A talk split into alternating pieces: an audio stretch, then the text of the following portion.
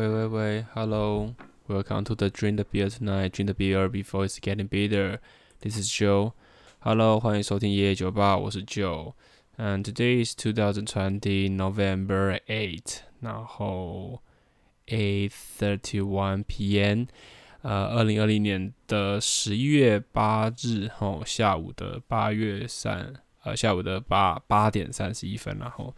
那、今天要跟大家主要谈三则国际新闻哦。第一则是呃，这个我们的第一个具有多重身份的副总统，美国第一个具有多重身份的副总统啊、即即将啊诞生。然后这第二个是这个 COVID-19 啊，COVID-19 是不是会有貂传人的问题呢？然后第三个是第三次的世界大战是否要来临了呢？OK，好，那 Let's start our first news. Kamala Harris became the first woman and and the first Black and Asian American to be vice president elected. Just over a year ago, as the senator from California hoping to win the Democratic nomination for presidency, she launched a potent attack on Joe Biden over race during a debate. Many thought it inflicted a serious blow on his ambition By but by the end of the year, um, her campaign was dead, and it was Mr. Biden who returned the 56-year-old to the national spotlight by putting her on his ticket. 那今天会想讲这则新闻的一个很大原因就是，呃，各位应该都知道，不管有没有在关注新闻的听友，应该都都知道，呃，就是美国的呃。 最近的这个总统大选哈，是由这个呃 Joe Biden 当选哈，那是两百九十票对上两百一十四票，是一个相当大的一个差距。尽管现在川普他还是不认输，还有许多川粉其实是非常愤怒的，是是要求这个法院执行这个呃程序的程序的重新比拟或者说重新对票的这个这个事情哈。但是目前的话，各大媒体。呃，像是 CNN，还有一些还有发行社，或者说路透社这些权威性的媒体都已经公布，就是 Joe Biden 已经胜选了。也就是说，那也就是说，这个贺锦丽啊，这个呃卡马拉哈里斯，卡马拉哈里斯成为了第一位这个亚裔美国呃黑人的副总统哈。那这个。今天把焦点放在这个副总统身上，原因是因为我自己在看这次的。总统选啊、选选的时候，其实并没有太在意说拜登或是 Trump Trump 呃得到这个胜选，因为其实对我来讲，我虽然在这两方都有支持观点，但我不觉得哪一方胜选会带给世界多大的不同，或是不大不大一样的呃。不大一样的风景，虽然还是有左右派之分，但其实这次我纯粹是看戏的状态，就是有一种呃不想选，就是大家好像这次有在讨论说，像是许多投旧派的人人，并不是真的支持这个人，而是。他们可能期望投他会有不一样的做事风格，或者说根本就是极度厌恨川普的这个不经大脑的处理方式、处理国家的方式而去选择，有点像报复性投票这样子。所以其实它不是一个非常健康的投票的活动，吼。所以，我今天在那那我们今天再拉回来说，就是想跟大家分享这个啊，这个卡卡马拉哈里斯，呃，他有取一个汉名叫做贺锦丽，那我们后面都用贺锦丽来做这个呃呃他的这个名称的缩像是缩写，好，这样可能会比较好了解。诶，一年前呢，作为一个希望赢得民主党总统提名的加州议员。啊，也就是这个贺锦丽哈，他对 Joe Biden 在一场种族的辩论会发动猛烈的攻击。那许多人觉得这对他的野心造成一个严重的打击啊，因为他就是并没有呃完全成功的击溃这个 Joe Biden 嘛吼。那但是在这个年底的时候，即使他的活动失败后，拜登仍然让他参与选举，呃，重得国家的注目，也就是他现在即将呃。即将上任的这个 Vice President 的这个选举，吼，那很有趣的，这个贺锦丽，她生于加利福尼亚州的奥克兰，那有两个移民的双栖抚养，呃，妈妈是来自印度的的印度的的的移民者吼，那爸爸是来自牙买加，那爸妈离婚后，贺锦丽主要是由妈妈在教导这样子，那因为他们是住在美国关系，还有妈妈本身自己是印度人，所以耳濡目染之下，她自己是。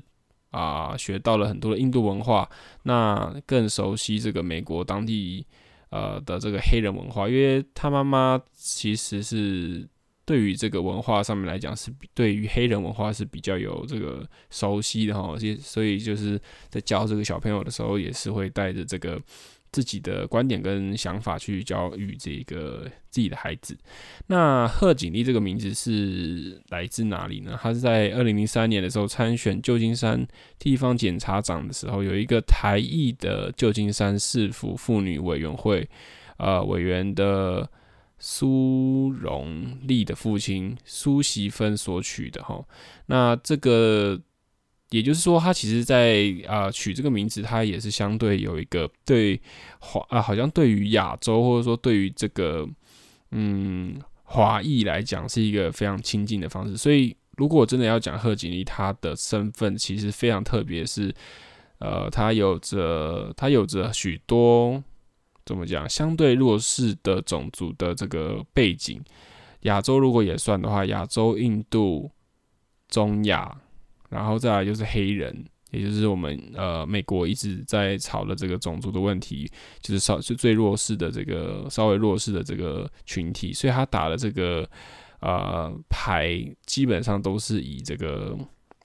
抗争右派或者说抗争这个种族民族主义民族主义的这个这个这个一个主要的代表人物哦。另外，她又是一个女性，所以。对于这个女性主义啊，还有这个女权上面的这个鼓励也是非常大的。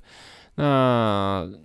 其实就是我觉得这个东西是可以好好的去去期待啊。比起 Joe Biden 上任，我其实更加的去期待说这个呃这个副总统他能够呃辅佐 Joe Biden 到什么样的地步，然后给我们看呃看看到一些比较不一样的美国性的温和运动哈。好，OK，Second news，呃，COVID-19，呃的貂传人事件哈。Coronavirus transmission from minks to humans does not necessarily mean the disease will become more dangerous, but scientists are on their guard in the wake of an astounding announcement from Denmark. Danish Prime Minister Mette Frederiksen said Wednesday. That the country will kill more than 15 million minks and that a variant variant of the SARS-CoV-2 virus that had been transmitted from animals to 12 people could impact the vaccine's effectiveness. 貂传人的肺炎不表示这项疾病会变得更加危险哦，但是科学家关注来自这个丹麦的惊人消息哦。 丹麦的首相梅特弗雷德里克森表示，国家在星期三将会消灭超过一千五百万只的貂。已经由动物呃传给十二个人的这个变种冠状冠状病毒，可能会影响到疫苗的有效性。所以换言之，其实现在貂传人的事件其实已经是出现了。那一开始最早这一件新闻出现之前是。西班牙、美国还有荷兰、瑞典，就是纷纷有出现这个人传，呃，这个 COVID-19 由人，然后人作呃人人作为宿主，然后传递这个病毒给给这个貂的这个事件。那现在变成说，已经有十二个案例是呃貂传给人，也就是说动物作为这个媒介的的的，的开始，就是它可能。这个东西可能已经会变成说，这个呃，科学家在关注说，会不会现在这个病毒本身呃，已经开始变成有变种的问题？如果有的话，其实会变得相当棘棘手哈。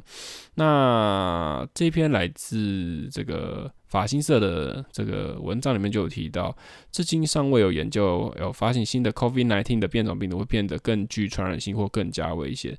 然后，丹麦致力于形容呃这些致力于啊，应该说丹麦致力于这个研究的的人员啊，形容哈，这些变异的病毒会如何由貂传至人身上？那有专家向法新社就表示，根据来自丹麦权威的资讯表示，这个病毒不仅不会更具传染性，也不会比比呃，就是我们现在的 COVID-19 还要更加的毒这样子。那这是正面的说法啦，当然有反反面的说法是说，那如果变异的情况有恶化的的状态的话，将会使事情变得更复杂。因为现在 COVID-19 本身的解药可能已经快要产出了，但是如果又有变异的问题的话，那可能会是一件呃，可能疫苗出来之后，然后下下一个变异出来之后，可能那个疫苗又没有效，会有这样子的潜在性。那那他向法新社表示说，上述刚才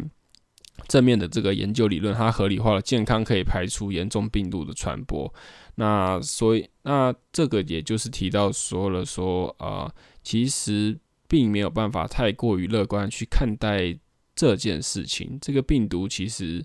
它的它的它的这个潜在的危险性还并不是那么的明确跟清楚这样子，然后这个这个专家也有提到说，现在已经有人传动物的这个行为，那若若之后有野猫或是野狗。呃，也有受到传染，或者甚至说他们的呃这些动物也可以进行传染给人类的这些行为的话，那这项疫情将会没完没了。所以现在呃，全世界都在关注这件事情，也就是他们的 variant，他们的这个变种的状态会不会持续的恶化下去？OK，这是我们可以一直呃，我们可以持续关注的。OK，let's start our last news. Current global uncertainty and anxiety amid the economic crisis caused by the coronavirus pandemic could risk another world war, the head of Britain's armed forces has warned. 英国武装部队负责人警告着：哈，目前全球的经济危机因为疫情的原因夹杂着不定性与焦虑，哈，那可能会导致另一次的世界大战。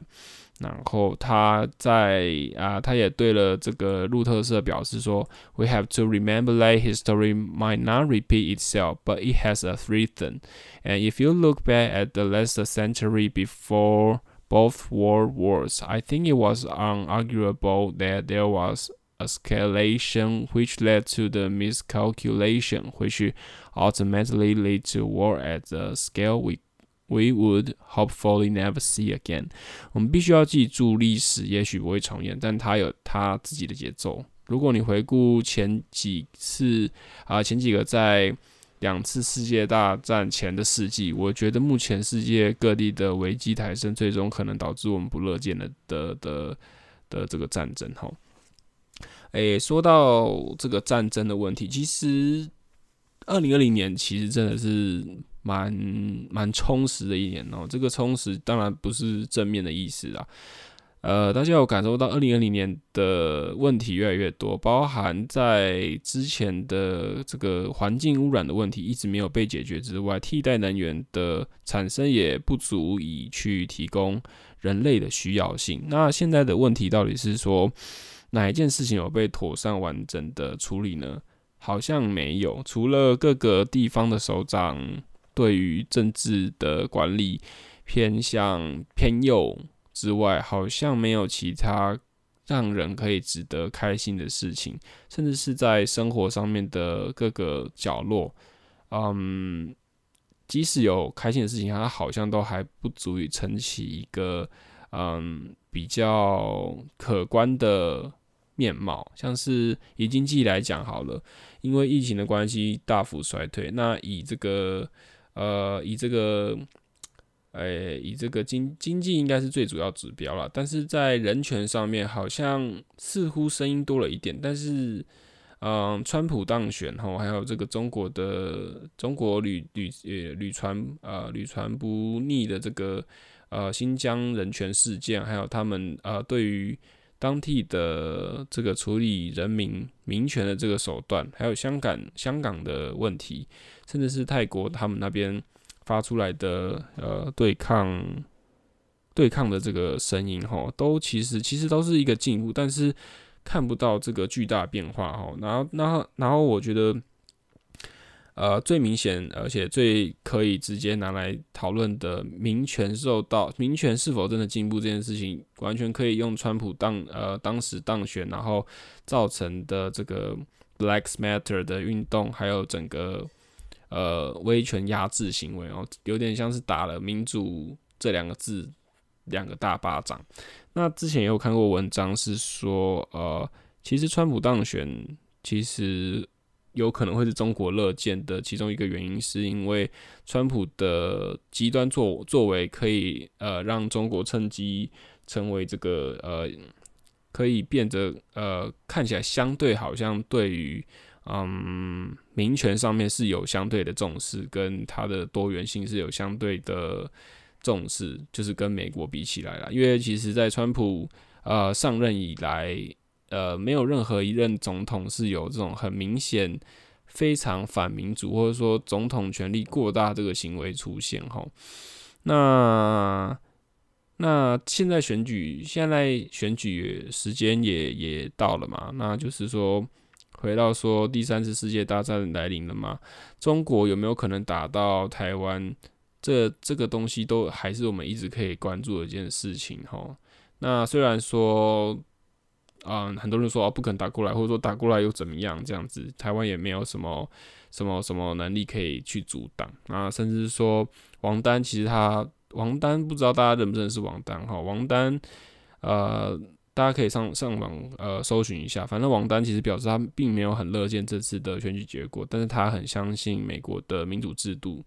因为他我有大概看瞄呃看爬梳到他的这个自己的这个想法，还有说到。他觉得中国必须要有一个强大的西方势力去抵制，以让他不要这么的嚣张得逞。那他很怀疑这个 Joe Biden 有没有这样子的能力，因为 Joe Biden 本来就是呃民主派的的这个代表嘛，所以比较温和，也可能会相对比较轻松一点。但是这个东西都很难说。如果中国真的打过来的时候，我们真的准备好了吗？或者说？谁选上？川普选上了，或者说 Joe Biden 选上了，真的有办法保护到台湾吗？那民主的这个程序跟制度，它现在让我感觉是他已经有一点在绕圈圈了。但是我们觉得，我觉得最后，呃，在节目最后还是觉得可以提醒大家，这个我们，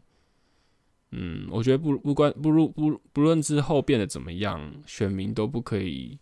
呃，因此而变得太懒惰，甚至是像这次的美国选举一样，非常的两极化，或者说支持川普就是烂，支持 Joe Biden 就是啊、就是怎么样怎么样，呃，会变得没有没有没有讨论性。你支持川普，你可以有自己的立场跟想法，但是你。